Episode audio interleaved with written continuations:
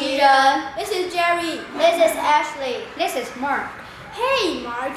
How often do you use the internet? Oh, I use it every day.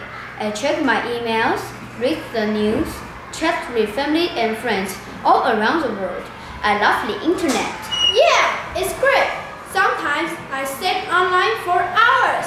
Me too. Yesterday, I watched a live NBA game online. I also chatted with friends in America. That's cool. You chat with them by typing. Not only text, I have speakers and a microphone. It's like using a telephone, but a lot cheaper. Hey, I want to try that too. You can download Skype, and you can begin to chat right away. You can speak to people all over the world, and all you need is a microphone. That sounds like a good way to practice English. Right! What do you do on the internet? I open my clothes online.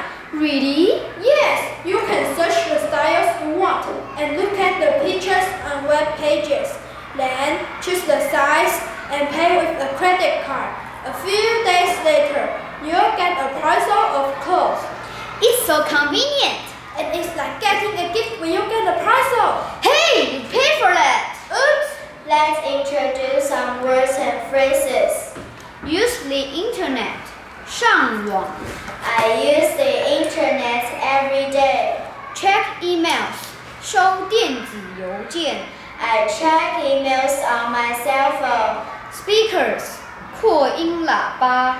Did you turn on the speakers? I want to listen to that song. Microphone. 麦克风. Please speak into the microphone so everyone can hear you. Download. 下载. I downloaded an interesting app on my cell phone. Credit card. 信用卡. Will that be on cash or credit card? Credit card, please. Puzzle. 包裹. I got a parcel from my uncle. That's my birthday gift. We hope you like today's radio show. Thank you, everyone. Stay tuned to next week's Voice